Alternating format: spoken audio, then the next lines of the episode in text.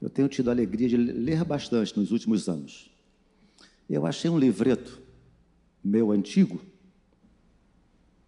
Inclusive encontrei o meu o, o primeiro livro que eu li na minha vida. Você, você se lembra o primeiro livro que você leu na sua vida? Eu lembro. Meu livro que eu li foi Meu Pé de Laranja Lima. Alguém leu Meu Pé de Laranja Lima? Oh, legal. Li novamente Meu Pé de Laranja Lima, depois de tantos anos. E achei um livreto, pastor Acir, fininho. Dá para ler em 40 minutos. É o privilégio de poder simplesmente dizer. Alguém conhece esse livro? É um livreto, não é nem um livro, é um livreto. O privilégio de simplesmente poder dizer o quê? Está doendo. Alguém já leu esse livro? Ninguém? Duas pessoas. O privilégio de simplesmente poder dizer: está doendo. Já li o livretinho por três vezes. E lendo esse livreto, eu andei pensando algumas coisas que eu quero, que eu quero compartilhar com você. Porque talvez hoje não seja bem uma, uma pregação, seja uma anti-pregação. Porque geralmente, o que, é que nós gostamos? Vim buscar bênção, não é isso? Vim buscar bênção, vim. Como é que fala? Ganhar um pouco mais, receber. Lembra de uma música que diz assim? Vocês lembram de uma canção que dizia, diz assim a canção? Tudo que Jesus conquistou na cruz é direito nosso, é nossa herança. Todas as bênçãos de Deus para nós, tomamos posse, é nós. Lembram disso? É a busca dos direitos. A busca dos direitos. Eu quero falar sobre alguns direitos que nós temos. Tá bom? Alguns direitos. Mas esses direitos aos quais eu me referirei hoje à noite, quando você fala deles ou lança a mão deles, fica parecendo que é sinônimo de fraqueza. Fica parecendo que é sinônimo de gente que não tem fé. Estão me entendendo? Para mim, continua sendo um direito. Mas quando você fala para as pessoas, não cai bem nos ouvidos. Eu tenho direito de tomar posse do emprego melhor, da cura, da, do carro novo, da casa própria que saiu, tenho direito. Aí nós, nós, nós queremos ter acesso a esses direitos. Mas nós temos outros direitos também advindos da cruz que na maioria das vezes nós não, nós não queremos lançar mão. E quando lançamos mão, somos taxados de gente que não tem fé, gente incrédula, gente medrosa, gente isso, isso, aquilo outro. Dito isso, eu quero começar minha fala, minha reflexão, falando de um sujeito, talvez, talvez, seja o sujeito de quem mais eu sou fã na Bíblia. Eu sou fã de três pessoas, eu sou fã incondicional de três personagens na Bíblia. Sou fã incondicional de três personagens na Bíblia. Mas esse aqui talvez seja, talvez, talvez seja o meu ídolo maior. É Jesus Cristo. Jesus Cristo não vale contar, né? Quem vocês acham que seja? Que seja? João Batista. Não gosto do Paulo, não. O Paulo era muito machista para o meu gosto. as mulheres estejam caladas na igreja. O que é isso, Paulo? Se as mulheres falarem que homem não toque em mulher, o que é isso, seu Paulo? Me mira, mas me erra. João Batista, eu vou começar com, com, esse camarada de quem eu sou fã. É, o anjo Gabriel disse a, a, respeito dele, a respeito dele, ó, o seu nome será João. Lucas 1,15, é, a Bíblia diz que João ele será grande diante do Senhor. Um, Lucas 1,15. Lucas 1,27 diz que, que ele vem como precursor de Cristo, ou seja, Jesus Cristo não poderia se manifestar sem que primeiro houvesse a manifestação de João preparando o caminho do Senhor Jesus. Então ele é chamado de quê? Precursor de Cristo. Então o anjo lhe deu o nome, diz que ele, que ele, que ele, que ele seria grande diante do Senhor. No mesmo versículo 15 diz que ele seria. Isso aqui eu não entendo, isso aqui eu não entendo, apenas aceito, porque está na Bíblia. Lucas 1,15 diz que João foi cheio do Espírito Santo no ventre materno. Eu não entendo, aceito, porque está escrito. Como que uma criança no ventre materno é cheia do Espírito Santo? Eu não sei, mas se diz aqui, Lucas 1,15, eu acredito. Então, João foi um, um, um, um feto em formação, já cheio do Espírito Santo. 1,27 diz, diz que ele prepararia o caminho do Senhor. 1,28 diz que, 1,28, Lucas 1,28 diz que entre os nascidos de mulher, entre os nascidos de mulher, ninguém na face da terra seria maior que João. Olha que cara fantástico. Entre os, entre os nascidos de mulher, ninguém seria maior que João. No, no, é, em João, falei de Lucas, agora em João 1, 29, João, João 1, 29, viu João a Jesus e disse: Jesus ia passando, aí João Batista olhou para Jesus e disse assim: Olha, qual foi aquela frase célebre de João ao ver Jesus? Todos nós no 3, 1, 2, 3. Eis o Cordeiro de Deus que tira o pecado do mundo. João 1, 29.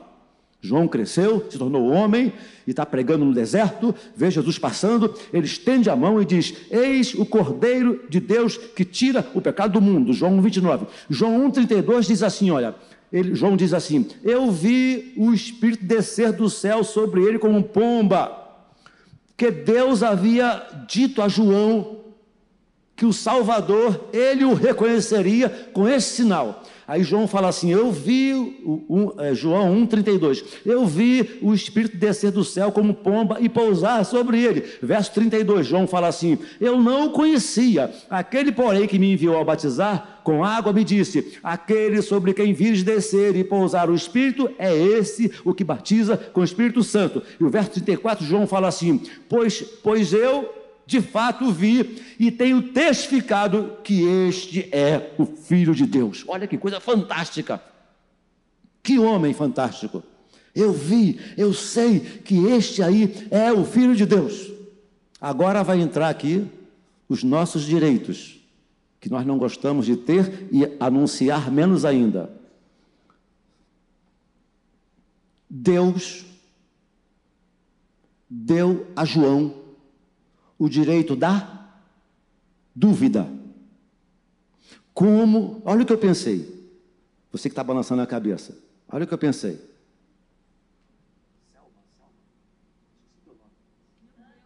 Tânia, Tânia. Tânia está assim. Tânia é minha vizinha.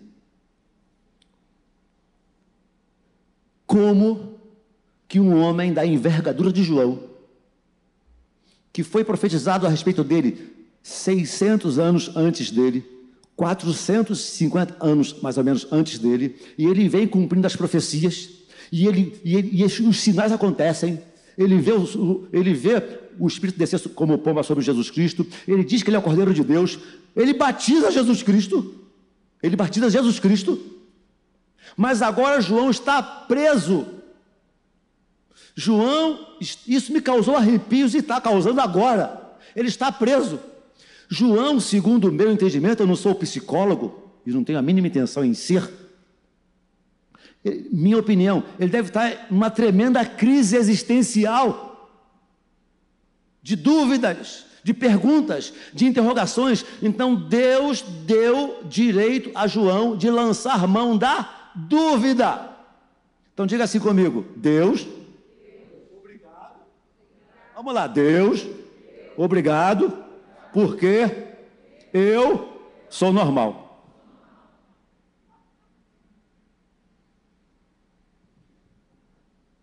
Porque na minha vida, eu não sei a vida de vocês, é repleta de interrogações.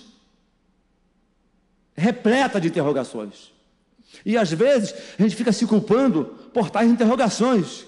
Olha o que eu estou entendendo. Deus é tão bondoso, Ele é tão misericordioso, Ele se fez humano, conhece a nossa estrutura, sabe que somos pó, e quando João está preso, aquele João que com autoridade e, e, e, e debaixo de uma revelação divina, estendeu a mão e gritou para que todos ouvissem: Eis o Cordeiro de Deus que tira o pecado do mundo. Ele agora está preso lá em Lucas 7, versículo 19. Ele pega os seus discípulos João pega os seus discípulos, e ele está preso, e manda os seus discípulos procurarem a Jesus. Por quê?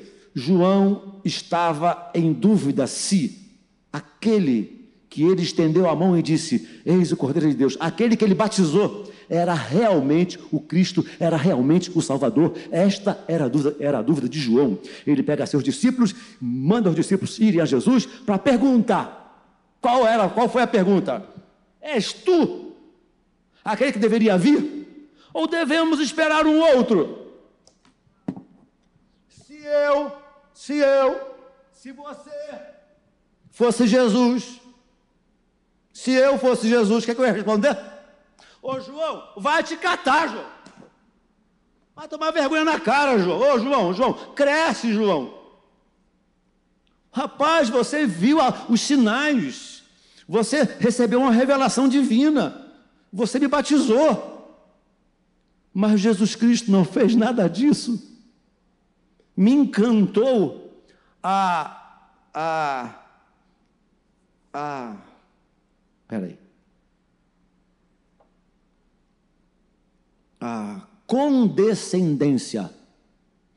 O Senhor Jesus poderia ter sido intransigente. Ele não foi intransigente. Estou gastando hoje, não estou? Fala sério. Férias faz bem a alma. Vocês sentiram minha falta? Eu fiquei 15 dias fora. Sentiram minha falta? Sentiram? Obrigado, Jesus. Aleluia. Eu sou carente.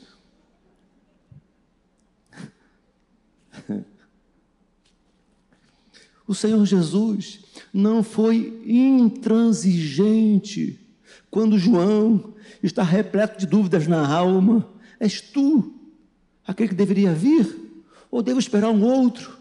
Aí o Senhor Jesus para. Eu creio que de uma forma amorosa, carinhosa, paciente, condescendente, não intransigente. Aí diz assim, diz aos discípulos de João: vai lá e tirem as dúvidas de João. Diz para João o que vocês estão vendo.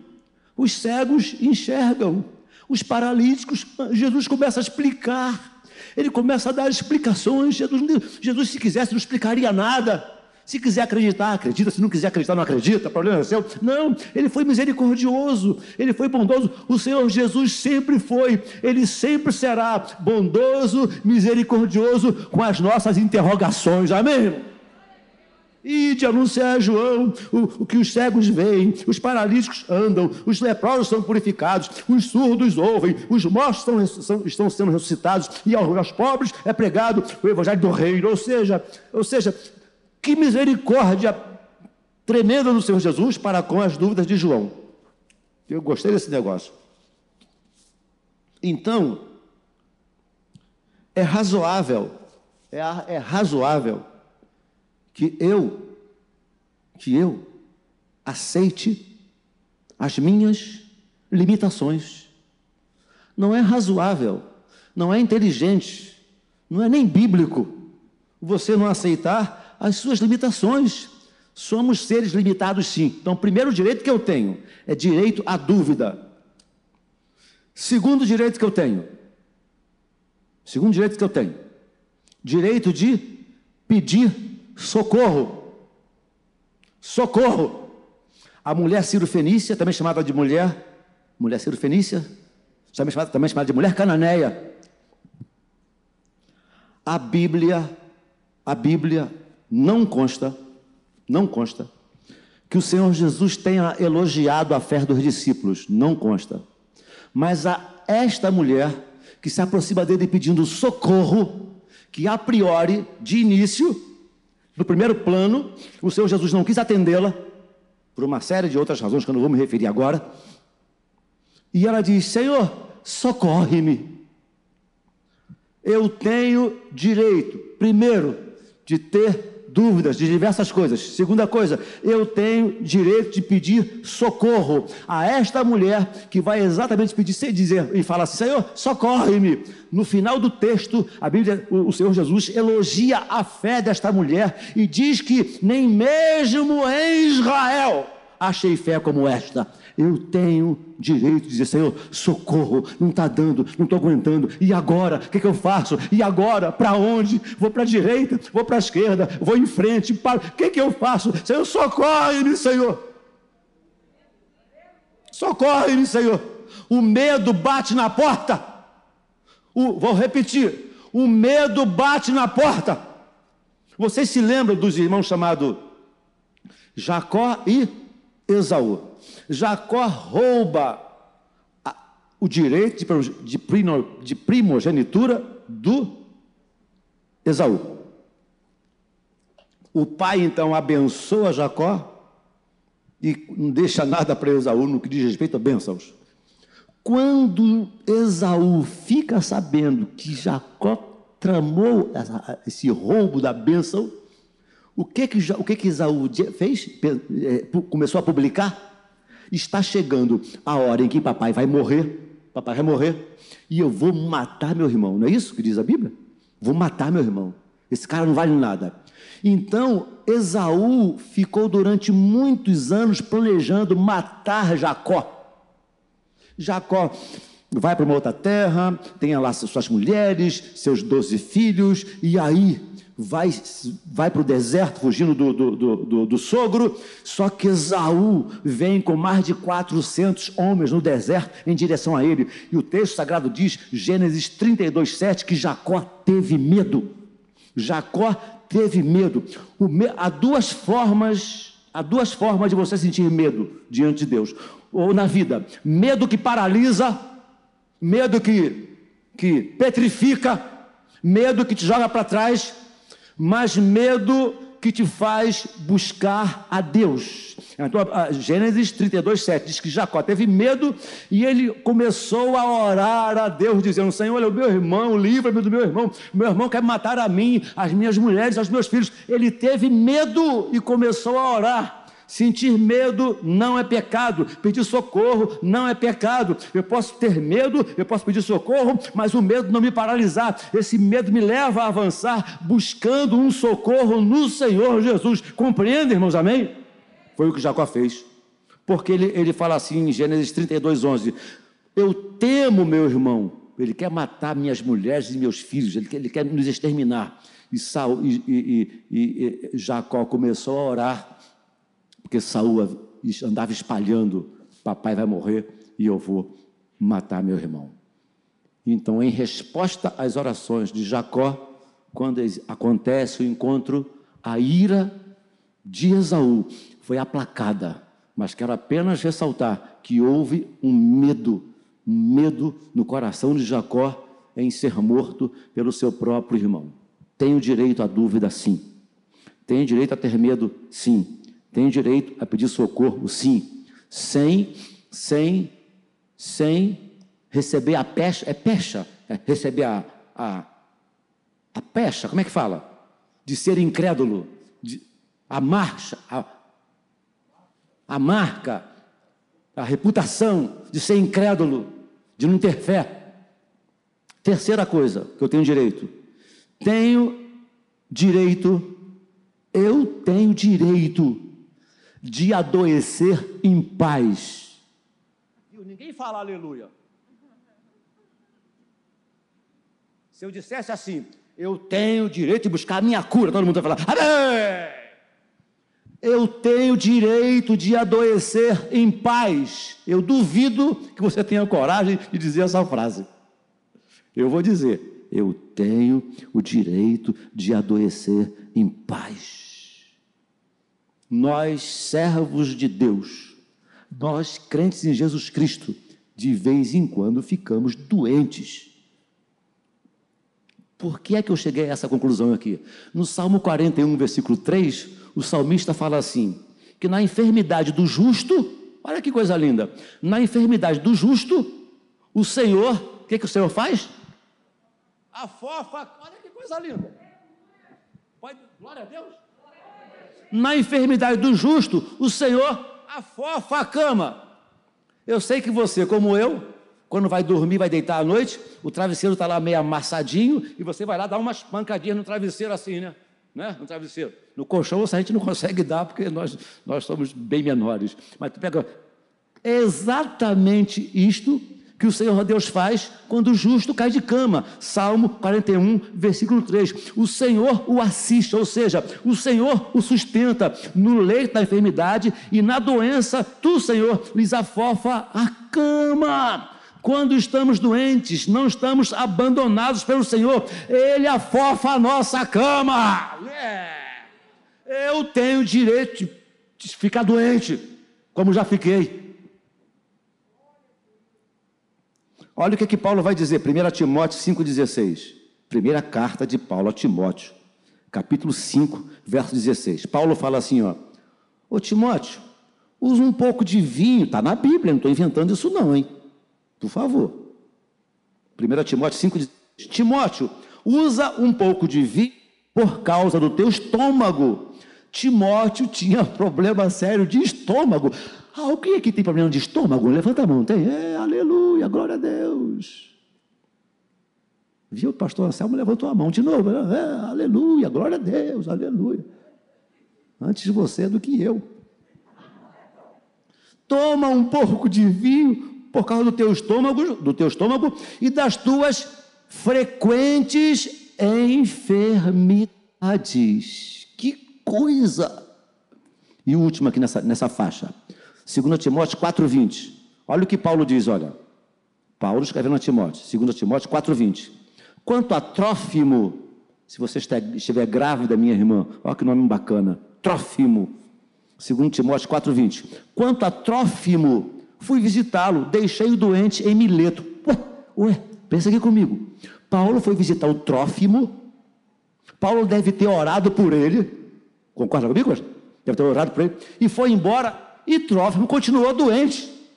E olha que Paulo, quando naufragou e apareceu lá em Malta, todos os enfermos da ilha que se aproximaram de Paulo, o texto sagrado diz em Atos 27, 28, por aí, diz que todos os enfermos foram curados, mas no caso de Trófimo, Paulo foi lá, visitou, foi embora e deixou o cara doente. Jesus cura, Jesus cura, cura todo mundo. Tem que morrer de alguma coisa, irmão. O irmão Timóteo, o irmão não, o irmão Tim Maia cantava assim, ó, me dê motivo para ir embora. Deus, quando quiser o motivo, ele vai dar. Deus, quando tiver o motivo, ele vai produzir. Eu não como gordura, eu não como pizza, eu não como salgadinho, eu não como manteiga, não bebo esse leite, que eu acho nojento, eu, eu não como sal, não como açúcar, não como nada doce. Saúde é que interessa, o resto não tem pressa. Mas se Jesus quiser me levar, vou morrer no banho, engasgado com, com um gole d'água.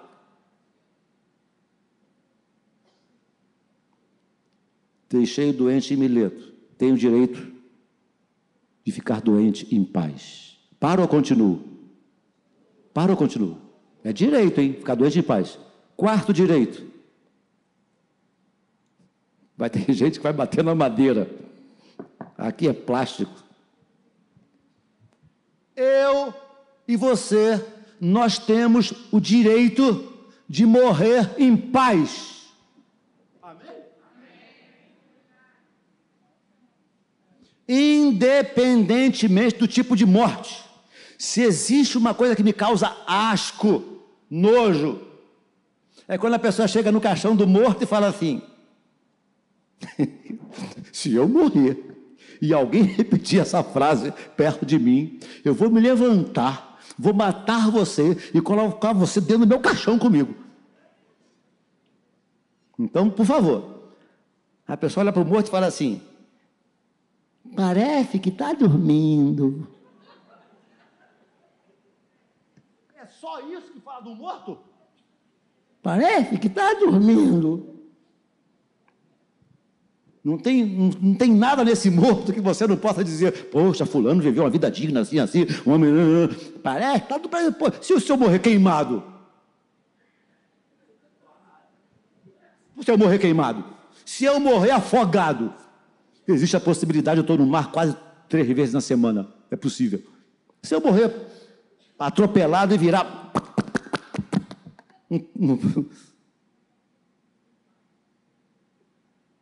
Eu tenho o direito de morrer em paz. Preciosa. Preciosa. Alguém pode completar? Preciosa é aos olhos do Senhor a morte dos seus eleitos. Eu não sei, eu não sei, mas eu tenho uma ligeira impressão que quando morre um justo, eu não sei o que eu vou dizer aqui, eu não tenho base teológica, tem apenas uma, uma experiência bíblica. Então, com, com uma experiência bíblica não se faz teologia, não é isso, professores? Com uma experiência bíblica não se faz teologia. Então, não é base teológica. Eu tenho uma ligeira impressão de que quando morre um justo, uma pessoa piedosa, que crê efetivamente no Senhor, o próprio Senhor Jesus fica em pé no seu trono para recebê-la. Com quem aconteceu isso? Estevão. Estevão estava morrendo apedrejado e caindo ensanguentado. Diz o texto sagrado que ele olhou, olhou fixamente para os céus, os céus se abriram, ele viu Jesus Cristo em pé no seu trono à direita do Pai. O Senhor Jesus ficou em pé para receber Estevão. Eu espero que ele fique em pé para receber você, para receber a mim, para receber a nós que cremos, que estamos crendo no sacrifício do seu sangue. Eu tenho o direito de morrer em paz Agradável é ao Senhor, aos olhos do Senhor, a morte dos seus santos. Apocalipse 14, 13 diz assim: Apocalipse 14, 13. Bem-aventurados os mortos que desde agora morrem no Senhor. Epa! Eu nunca vejo ninguém pregando esse texto. Bem-aventurados os mortos que agora morrem no Senhor. Existe um lugar aí, que eu não sei, eu li isso em algum lugar, que quando uma pessoa morre, o outro vai lá falar assim para o morto: tinha que ser eu, não era você, não. é a cultura da boa morte. Bem-aventurado os mortos que desde agora morrem no Senhor. Eu tenho direito de morrer em paz. Eu sepultei minha mãe num domingo de tarde, três horas. Do, nessa época nós tínhamos dois cultos domingo à noite aqui. Às cinco eu estava pregando aqui. Se você morrer, mulher, fazer a mesma coisa. Te sepulto às três e prego às cinco. E se eu morrer, faço o mesmo. E se você morrer, meu amigo Charlie Brown, mesma coisa. Por você eu não vou nem chorar. Vou... eu choro um pouquinho. Eu tenho direito de morrer em paz. Eu tenho direito de lançar mão dos meios legais. É, vai entrar na justiça? Crente não entra na justiça, entra sim. Aliás, alguns membros da igreja me procuram no gabinete. Ah, pastor, meu patrão, ele é o diácono da igreja, não me pagou hora extra. A pessoa vai no gabinete falar comigo. Eu, sabe o que eu digo? Você veio no lugar errado. Vai no Ministério do Trabalho. Não é? Gabinete pastoral não é para resolver essas questões. Eu tenho direito de lançar mão dos meios legais para não sofrer inutilmente. Há sofrimentos que são, eu diria, que são sofrimentos que são evitáveis e sofrimentos inevitáveis. Há, sofrimentos evitáveis, está certo, evitáveis, essa palavra, evitáveis que eu posso evitar, e há sofrimentos inevitáveis. Um sofrimento inevitável que Paulo não quis sofrer e lançou mão do, do, das leis para não sofrer. Ele estava sendo amarrado, acorrentado, ia levar uma coça e ele fala assim: ele, ele, ele ia ser chicoteado. Aí ele fala assim: porventura vos será lícito, vos será lícito açoitar um cidadão romano sem que ele tenha sido julgado. Na época, qualquer pessoa era, qualquer pessoa era chicoteada alhures, mas o cidadão romano não. Então, quando, quando o centurião está amarrando Paulo para dar uma coça nele, ele fala assim: Ei, que é isso? Eu sou um cidadão romano. Ele lançou mão do direito de defesa e da é ampla defesa, ampla defesa aí? Contradição, contraditório, do contraditório da ampla defesa. Contraditório ampla defesa. Ele lançou mão do contraditório da ampla defesa para não sofrer inutilmente. Eu tenho direito de não querer sofrer inutilmente. E devo crescer e amadurecer e entender que há sofrimentos que são inevitáveis e outros e outros uns, são inevitáveis, outros são evitáveis. Eu tenho o direito de não sofrer aquilo que eu acho que não devo sofrer. E terminando, eu estou descobrindo uma coisa fantástica, para mim pelo menos. Porque algum tempo atrás eu achava que o que eu vou dizer agora era coisa de vagabundo, gente preguiçosa, gente lesada. eu tenho direito ao ócio. O que é ócio?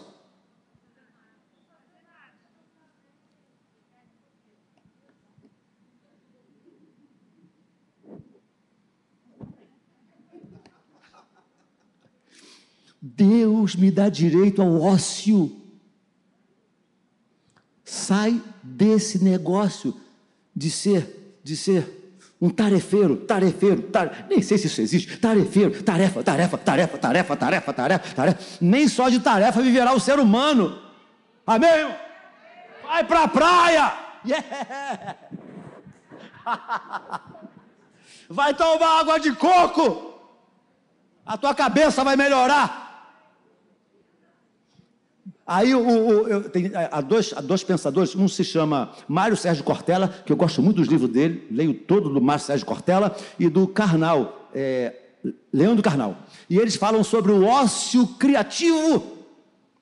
As pessoas hoje, por fato de não, não terem mais tempo de ficarem com elas sozinhas, não criam mais as telas da vida. Estão roubando de nós a nossa, a no, nosso poder de criação. Então Deus me dá direito a ter o ócio. Mateus 14, 23. Eu gostei disso aqui. Mateus 14, 23 diz assim: ó, Despedida as multidões, Jesus foi orar sozinho. Caindo à tarde, lá estava ele só estava curando, expulsando demônio, levantando paralítico, ressuscitando mortos, pregando evangelho. Mas teve uma hora que ele parou tudo. Parou tudo. E teve o descanso dele merecido. Mateus 14, 23. Despedidas as multidões, foi orar sozinho. E em caindo à tarde, lá estava ele só. Grandes multidões afluíam para o ouvirem e serem curadas de suas enfermidades. Ele, porém, se retirava para lugares solitários e ali ficava sozinho. O ócio, bendito ócio, reorganizar a vida, reorganizar a cabeça, reorganizar prioridades. Nesse mesmo texto que eu me, me falei, falei, de Jacó, antes dele encontrar, dele encontrar Esaú, a Bíblia fala que ele atravessou o val de Jaboque. É aquela luta de, de, de Jacó com o anjo. E lá, lá nesse texto, lá dentro do texto, isso é Gênesis 32. Lá dentro do texto, lá dentro do texto, tem uma frase que diz assim: ó, lá é, é, ficando ele só largou a mulher, largou os filhos, largou o gado, largou a multidão que o seguia. Lá estava ele só, lá, é, é, é, lutando com Deus. E sozinho, de vez em quando, a minha luta com Deus é sozinho, de vez em é, é, é nas, nos, nos, labirintos dos meus pensamentos, nos, nas cavernas nas cavernas do coração, da alma, internas, coisas aqui dentro, precisam ser ajeitadas, arrumadas. Se você não der um tempo para você, você vai pirar. Jacó estava sozinho, lutou com o anjo até o romper do dia. Depois ele ouviu: lutaste com Deus e com os anjos e prevaleceste. Talvez, talvez, eu só não tenha, talvez eu ou nós só não tenhamos o direito de não pegar todas essas mazelas às quais nós temos direito, talvez não tenhamos o direito de não lançar sobre ele, sobre a cruz, as nossas ansiedades, os nossos medos, as nossas angústias, as, no, as nossas doenças, as no, o, o nosso enfrentamento com a morte. Mas enquanto crentes e seres humanos, Deus me deu alguns direitos, sim, que já me referi a, a, a maioria deles aqui com você. Eu tenho direito.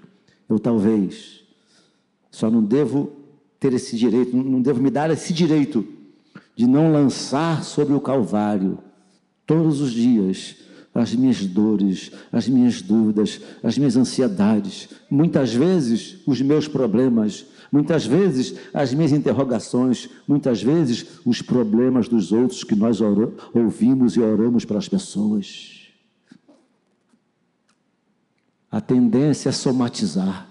É você ir somatizando, somatizando. E a vida vira uma roda viva. E quando a vida começa a virar uma roda viva, você vai estar pertinho, bem pertinho de um estado depressivo enorme.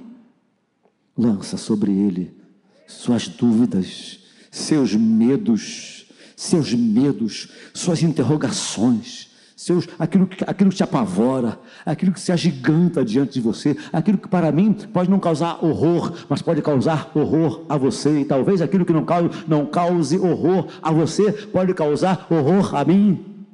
A saída, a única saída para nós é lançando sobre Ele toda a nossa ansiedade, porque Ele tem cuidado de nós. Eu tenho direito sim, eu tenho direito sim de ter dúvida, eu tenho direito sim de não saber bem das coisas, eu tenho direito de dizer, Senhor, e agora? Senhor, socorre-me, eu não sei o que fazer, eu estou numa dúvida atroz, a carga está difícil, mas eu não tenho direito de deixar isso apenas dentro de mim, eu preciso lançar todas essas coisas na cruz do Calvário. Amém, queridos? Fiquem em pé comigo, por favor.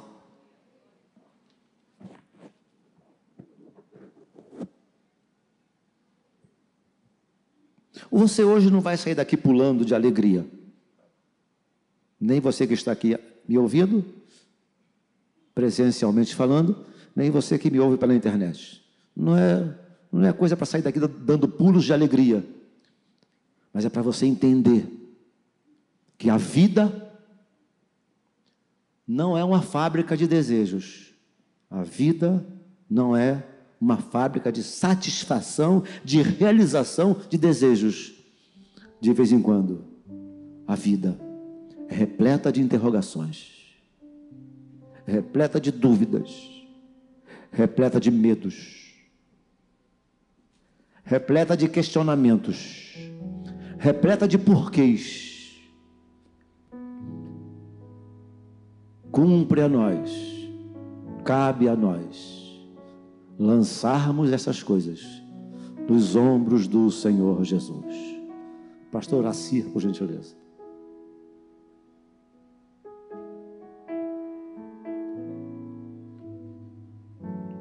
Meu Deus, em nome de Jesus que nós Louvamos ao Senhor por saber que esse triunfalismo descabido e antibíblico não é o plano do Senhor para nós. Nós sabemos que nós temos momentos difíceis na vida, momentos de aflição, momentos de dúvida,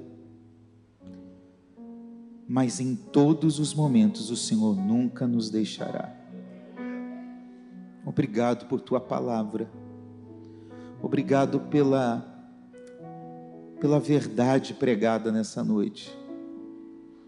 por esse evangelho com equilíbrio. Ajuda-nos como igreja de Jesus. Ajuda-nos como pessoas que enfrentam dilemas diariamente a vencer dia após dia, na certeza de que na cruz nós encontraremos o alívio para a alma, a salvação para a vida, a esperança para o futuro, nós encontraremos na cruz. E nós te louvamos em nome de Jesus. Se alguém aqui nessa noite com dúvida, com dor, com alguma enfermidade, com medo do futuro, com medo da morte. Ó oh, Jesus, traga a paz que excede todo entendimento agora. Aqueles que o Senhor quer curar, cure em nome de Jesus. Aqueles que precisam passar por uma situação difícil, ajuda, esteja com eles, conduzindo cada segundo da vida. Assim nós oramos, em nome de Jesus. Amém. Amém.